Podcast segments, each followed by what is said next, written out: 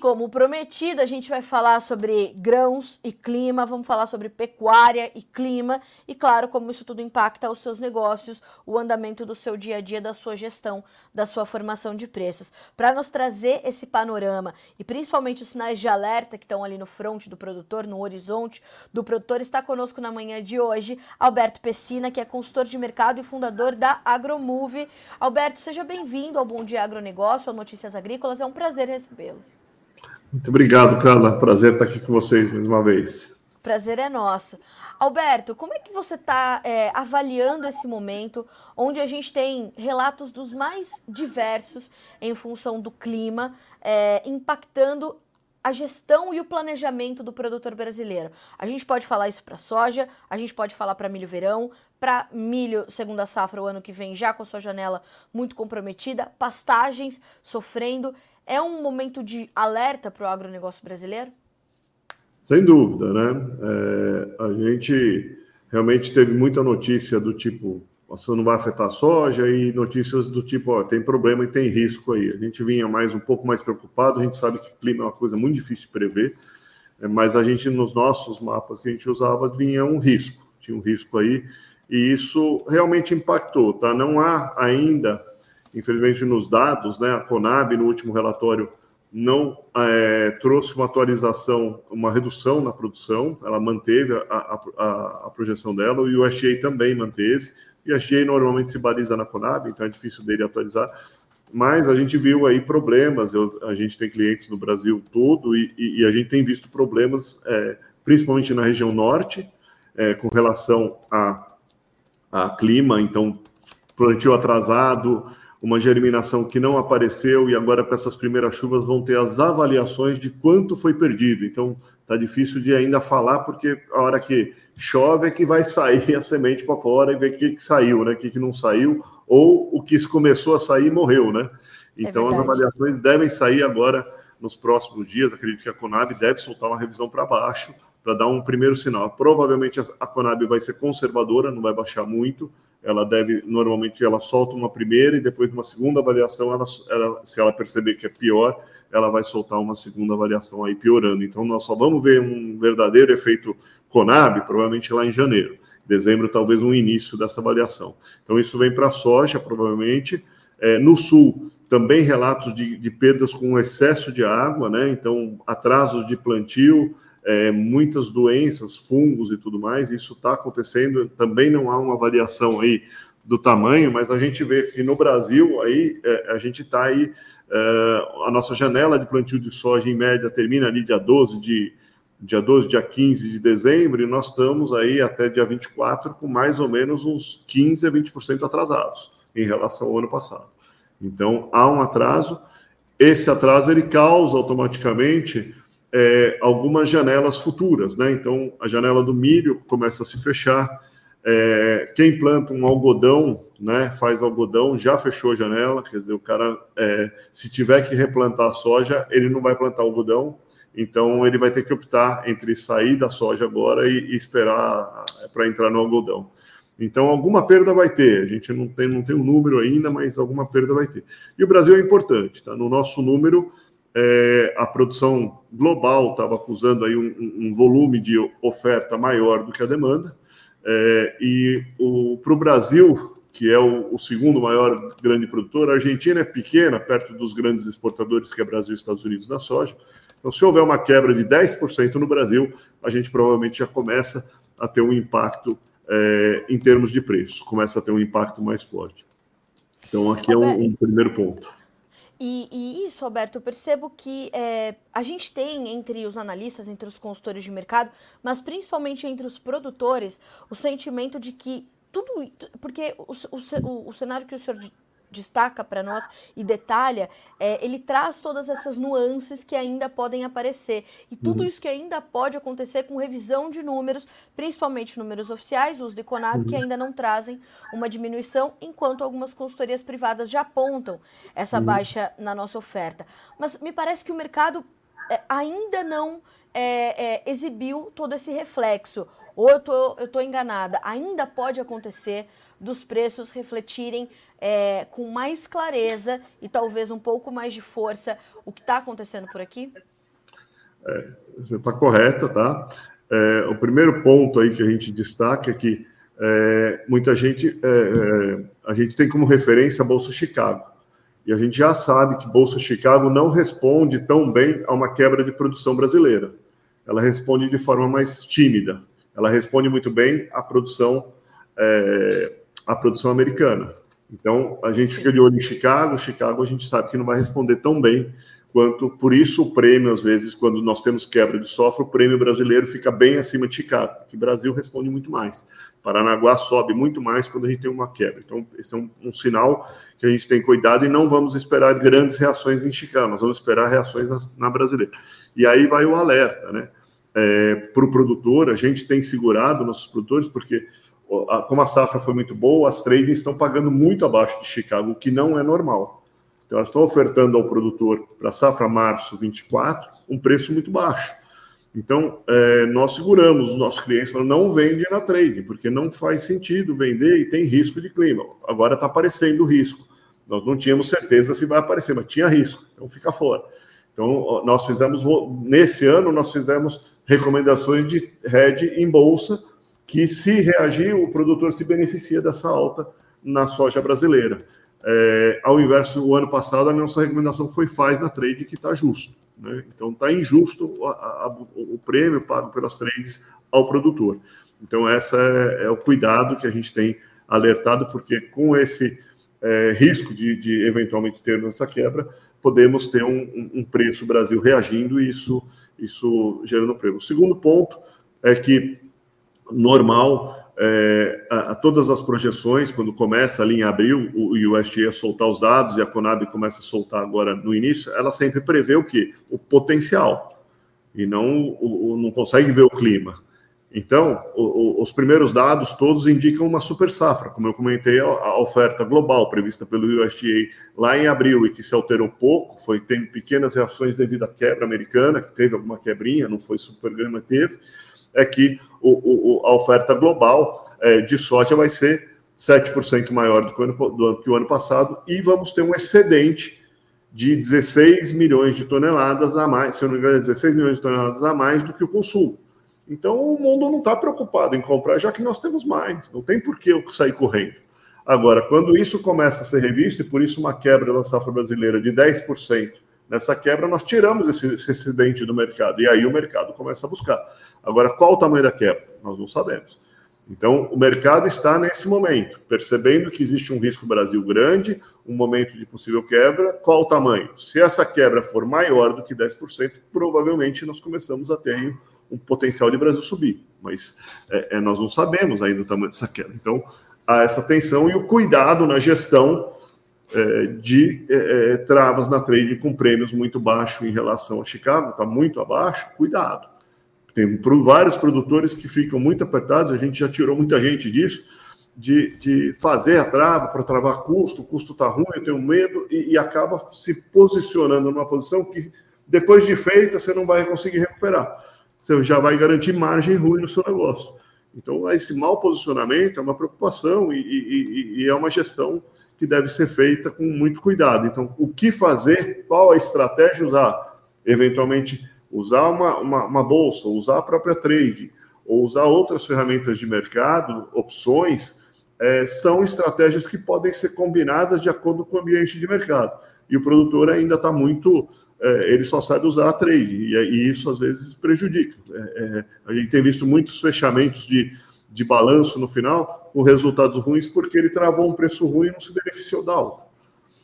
O que, que, o que, que causa um comportamento como esse, Alberto? É um certo temor do produtor ficar ou é, pouco coberto e chegar a, um, a um, uma, um momento da temporada onde vai haver uma concentração de oferta e ele se adianta e pode se adiantar em momentos que não sejam os mais oportunos para comercializar, ou ele comercializa é, demais e depois fica aflito porque vê a sua, a, sua, a sua dificuldade ali no campo e esse risco Brasil.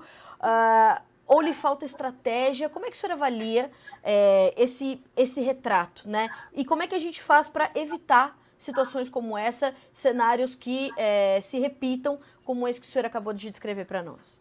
É, é, primeiro é o medo de não pagar a conta, né? Quando o, preço cai muito, as margens do, do, do, do, que ele comprou estão pequenas, então ele tem medo de não conseguir pagar. Então ele vai lá e, e acaba fazendo a, única estratégia que ele sabe usar. O segundo é a, a, a, falta de ferramentas, né? Ele não sabe como usar as ferramentas, ele não tem. As informações são muito é, de todas as formas na, na, na, mídia, de uma forma geral, ela solta um monte de informações pequenas né, e não uma avaliação completa do, do, do, do sistema. E, e, isso confunde, né? Então, porque não, não por estar errado ou certa, mas soltar às vezes uma informação, olha, é, por exemplo, na pecuária, a Indonésia vai importar, a Indonésia importa 1% da nossa carne, não vai fazer efeito, né? Vai importar carne bovina, é muito pequena. Então, mas não está certa a notícia, não está errada. Mas ela, se o produtor não tem o todo, ele não consegue. Então, é, uma avaliação financeira é, é, focada, a maioria dos produtores faz gestão focada em produção e não focada em mercado. Então, há, poucos indicadores de gestão financeira focada em mercados para ajudar ele. A gente tem um modelo que temos criado e ajudado muita, muito produtor a começar a olhar para fora da porteira. É, o segundo passo são é, é, essas informações de, de várias é, estruturas do mercado, né? diferenciais de base, é, usar a ferramenta é, aproveitando desses momentos, são formas que ele pode construir uma estratégia que ele se beneficia dessa alta. E a maioria deles tem, é, a gente percebe que é muito focado em produção, não, não, não estruturou a, a, forma de gerir o mercado. Então há uma Sim. falha é, muito grande nessa, nessa, nessas formas dele usar o que o mercado muitas vezes já oferece para ele. O terceiro ponto é que é, há uma gama de gente, muitas vezes, é, ofertando as ferramentas, mas que não conhece o sistema produtivo do, do, do, produtor. Então, eu te ofereço uma ferramenta de opção, você está com medo de que o mercado vai subir, faça isso aqui na ferramenta.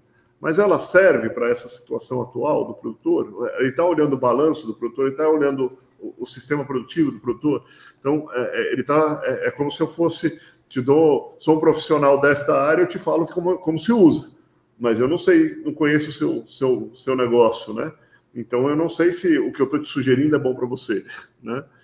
Então há esse descasamento entre as estruturas que eu acho que é um, um, uma, uma, é uma falha, é um, enfim, ele existe. A gente é que tem que começar a, a entender os dois sistemas para conectar essa, essas pontas e elas serem mais eficientes, vamos dizer assim. Alberto, o senhor falou dessa possibilidade de alta nos preços da soja brasileira. Como é que ele aconteceria é, se não via Chicago? A gente pode ver uma melhora considerável dos prêmios daqui em diante?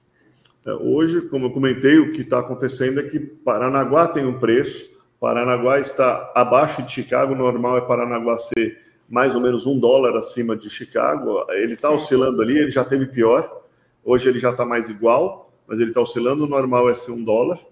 É, o, o, quando aparece um problema climático brasileiro, o Paranaguá vai subir mais de um dólar. O ano, o ano passado, no ano retrasado, ele chegou a ser dois dólares e meio até três dólares acima de Chicago. Então, esse seria o primeiro ponto. O segundo ponto é que a diferença entre as regiões Mato Grosso, todas as regiões, mas existe um diferencial de base que está muito aberto. Esse diferencial vai tender a fechar. Então, nós vamos perceber essas, essas mudanças. Já o diferencial já está fechando, tá? Não muito, mas fechou já um pouco nos últimos dias. Eu tenho relatos de clientes já mostrando esse diferencial fechando.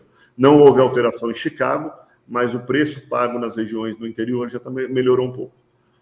A gente pode dizer que, apesar de todos os problemas, Alberto, que a gente vem empilhando né, nesse momento e essas preocupações todas que se acumulam para o produtor brasileiro, vai ser é, um ano comercial de margens saudáveis? Eu é, naturalmente que não serão as mesmas das últimas duas, três safras, mas será um ano de margem para o produtor, ele vai conseguir fazer, fechar suas contas e ter uma, uma certa margem de, de lucratividade, ou é, isso também ainda está muito incerto diante de toda essa incerteza sobre o tamanho da nossa oferta? Primeiro, depende se o produtor já travou. Se ele travou agora na baixa, todo o custo dele ele já travou na trade, o espaço de recuperação de margem, mesmo que o preço suba, está pequeno. Certo. Ele não vai ter muito espaço para conseguir recuperar. Se ele não travou e ocorrer a alta de preços, ele poderá se beneficiar e aí sim as margens melhores. As margens não estão negativas, elas estão baixas.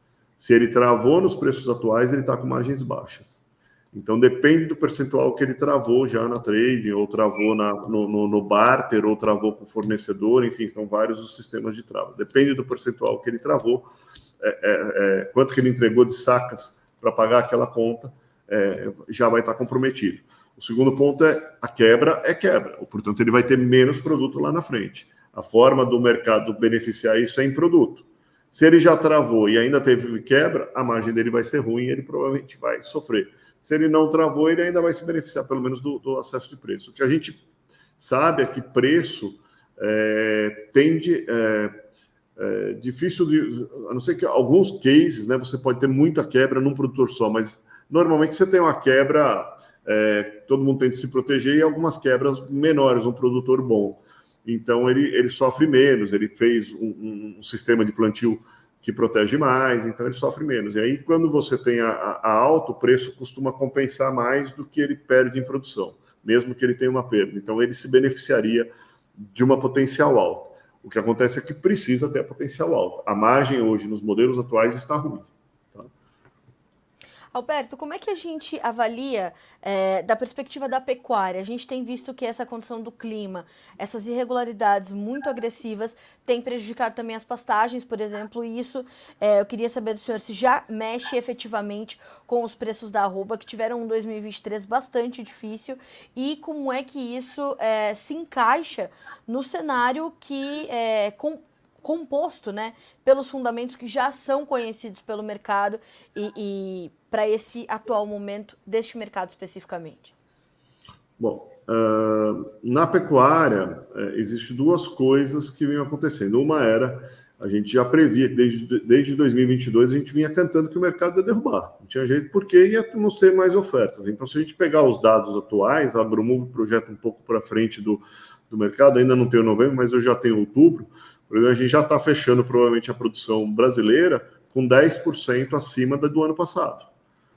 A exportação foi 4 por 4, 3,88, 4% menor do que a do ano passado. Portanto, sobrou no mercado interno 16% a mais de carne.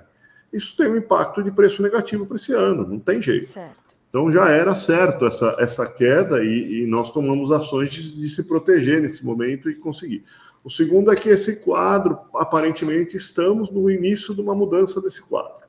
Esse quadro, então, nós devemos não ter quedas talvez tão fortes, ou talvez nem, nem, nem volte aos patamares de 200 reais para São Paulo, né, a, a preço da rua, talvez nem volte. Ele começa a ficar mais estável, porque o abate de vacas já cresceu, essa grande oferta foi por abate de vacas, e a tendência é que agora comece a ter menos vacas daqui para frente para matar, e isso começa a recuperar preço. Então, a nossa expectativa é que o preço seja mais estável no primeiro semestre do ano que vem.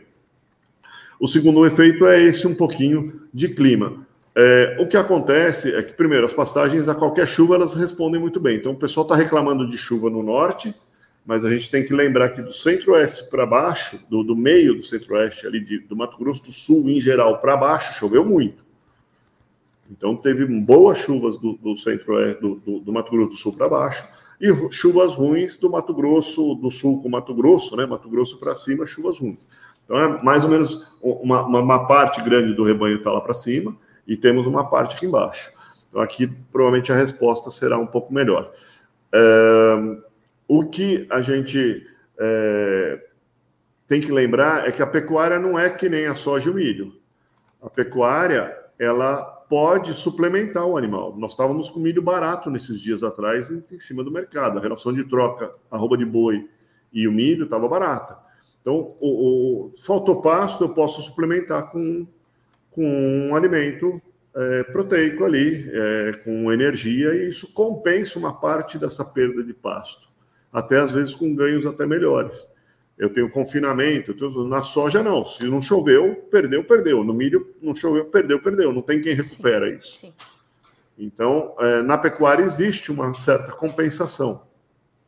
Então, o que a, o que a gente está é, é, imaginando é que isso é, é, você consegue fazer um pouquinho de. Se o preço compensar em cima do. houver compensação do, do de levar para um confinamento, de levar para uma estrutura de engorda, porque está barato a reposição, caiu muito.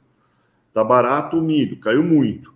Então, é, eu posso eventualmente fazer essa, esse ataque e, mandar esse lote para um, uma engorda e, e, e, ou dar um tipo de suplementação para esses animais e eles compensarem esse momento. Me preocupa um pouco lá na frente, né? Aqui no curto prazo, então, eu acho que podemos ter um pouquinho menos de oferta, mas é, não estou vendo ainda é. Nós estamos ainda com excedente de oferta brasileira. O que precisamos e o que foi ruim foi as exportações. Foram muito. É, é, o mercado importou menos do que o ano passado num excesso de oferta. Então tivemos uma oferta-demanda muito alta no Brasil. É, parece que agora em novembro melhorou um pouquinho e talvez a gente tenha aí é, um, um, pouco de melhor aí, talvez no, no, no ano que vem, é, e já uma quedinha de produção de uma forma geral. Se esse equilíbrio começar a melhorar, mais estabilidade, talvez suaves, altas, mas no primeiro semestre eu não estou contando com muitas altas fortes, altas talvez suaves ou mais estabilidade de mercado. É, e aí nós vamos impactar um segundo ponto que você colocou aí em relação ao mercado global, né? China crescendo menos, é, e isso foi um dos efeitos. Então, se a gente olhar macroeconomia, a gente vai ver que a China está crescendo menos, o mundo parou de crescer, o mundo desacelerou nos últimos tempos, é, os juros estão altos globais, e isso gera um primeiro efeito no primeiro semestre desse ano baixo, é, de baixo crescimento global. Portanto, alguma queda de demanda. O desemprego de jovens na China está altíssimo, está na, na sua taxa de 20%, um dos mais altos dos últimos anos. Então, isso gera demanda mais baixa. Por isso, a China está comprando menos do que comprou. E esse impacto provavelmente vai estar no começo do ano que vem. Não estou dizendo que a China vai importar menos. Como ela importou menos, de repente ela pode dar uma atacada. Mas, é, normalmente, o nosso primeiro semestre também não é o melhor de exportação, é o segundo semestre que exporta mais. Então, primeiro semestre eu acho que ainda é suave, em termos de demanda, talvez aí nesse, nesse quadro geral. É, é, mas também vamos encolher um pouquinho, vamos estabilizar essa oferta, então o mercado vai se equilibrar um pouquinho. Nós não vamos isso com gaps de ofertas maiores. Se tiver um pouquinho de quebra por causa de um clima, por causa de alguma coisa, nós vamos ter então esse cenário de uma talvez uma suave alta aí é, no mercado. Então tá um pouquinho nesse nesse quadro a, a, a, o, o, meu primeiro cenário para o primeiro semestre aí do, do ano que vem. Eu gostaria de, de, entender um pouquinho mais, de ouvir mais o senhor falar sobre pecuária, só que pelo meu tempo eu vou puxar um outro gancho aqui que também é importante, que é a condição, uh, eu queria que o senhor fizesse essa avaliação de se a gente ainda está num momento de preocupação ou esse momento já passou porque a gente já entendeu, que é a condição do conflito Hamas Israel. Como é que o senhor está avaliando, Alberto? O senhor acha que a gente, é, nosso agronegócio, ainda tem alguns sinais de alerta para respeitar? Ou o pior, fecha aspas, né, já passou para nós em termos de preocupação e o que poderia é, vir de, de, dificuldade em relações comerciais e tudo mais. Como é que a gente avalia o atual momento do conflito para o nosso agronegócio? É, primeiro, eu acho que é, é, eu já tinha colocado, acho que aqui com vocês no, em outro programa da Notícias Agrícolas, né? Mas eu acho que a, a, esse conflito é, ele ficando ali entre Israel e, e Jordânia, ele não, não, gera grandes impactos, tá? A, a Israel consegue exportar pelo, pelo mar Mediterrâneo ali. É, se tiver um problema no Mar Vermelho ali, você vai talvez afete um pouquinho, mas muito pouco, eu acho. O problema está se isso se expandir, né? E aparentemente isso vai, na minha, eu tinha dado essa opinião e acho que ainda deve continuar algo similar ao que tem entre Rússia e Ucrânia, que está ali entre os dois, mas não se expandiu para algo maior. Se não se expandir para algo maior, né, né, Jordânia e Israel, o impacto provavelmente será pequeno. Né? Então, se ficar ali, é, ok. É, me preocupa muito mais os, os, impactos de Ucrânia e Rússia, que são grandes é, fornecedores tanto de insumos, petróleo, quanto é, insumos agrícolas, como trigo, que gera aí um impacto e tem um, um, um problema no trigo ali no Mar Negro de poder não sair, o trigo do, do, do da Rússia é 30% do trigo da oferta de exportação. Então, é, se o trigo não tiver, nós temos mais um impacto nos produtos energéticos que são milho.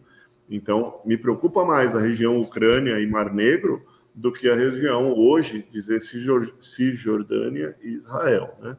Então, ali eu acho que se ficar por ali, o impacto não é não tem algo grande. Agora, se estender para é, Irã, que tem ali o um hum. petróleo e, e, e, pode ter aí sanções mais fortes nesse sentido, é, aí pode ter bloqueio de exportação. Aí sim nós temos um, um, um outro efeito. é, inclusive fertilizantes e outra coisa, porque nós já temos Rússia com problema, ainda vem o Irã junto, aí, aí você são dois grandes fornecedores de, de petróleo no mundo, né, e insumos agrícolas também. Nas então, análises dessa semana, o senhor citou esse conflito Rússia-Ucrânia. Nas análises dessa semana, ouvi também sobre o rigoroso inverno que tem se desenhado ali para o hemisfério norte, que vem já dando sinais e que também acabam é, chegando a esses dois países, podendo comprometer ali a condição logística e a distribuição, podendo agravar esse quadro todo de preocupação com a oferta né, do, que, do que vem de lá. Também está no seu radar essa, essa condição, tá no... Alberto? Está no nosso radar. E um outro ponto é a Austrália. A Austrália é um importante fornecedor de trigo e também está com problemas climáticos, com queda de produção lá também. Então, temos aí um, um, radar nesse, nesse mapa energético, que é milho e mais esses trigos e o efeito relação trigo-milho, que está no radar e, e, e não está simples, está complicado.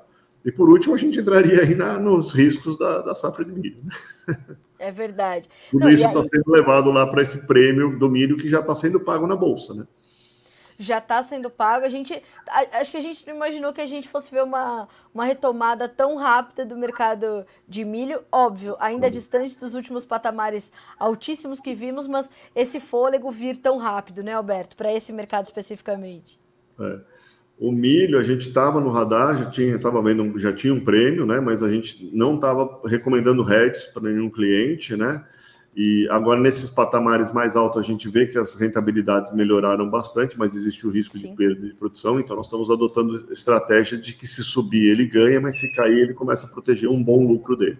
Então, é, então tem várias estratégias, por isso que eu falo, a tomada de estratégia de uma, de uma ação de, de, de garantia de margem, de lucro, ela é complexa, ela envolve todos esses raciocínios, né? Que tipo de ação tomar? As trades não estão pagando bons preços aos produtores. Muito produtor vai lá, subiu dois reais no milho, ele estava com 35, passa para 37, ele morre de medo, estou com as margens ruins e faz a trava na trade. Acabou a margem dele, perdeu tudo, já ficou preso lá.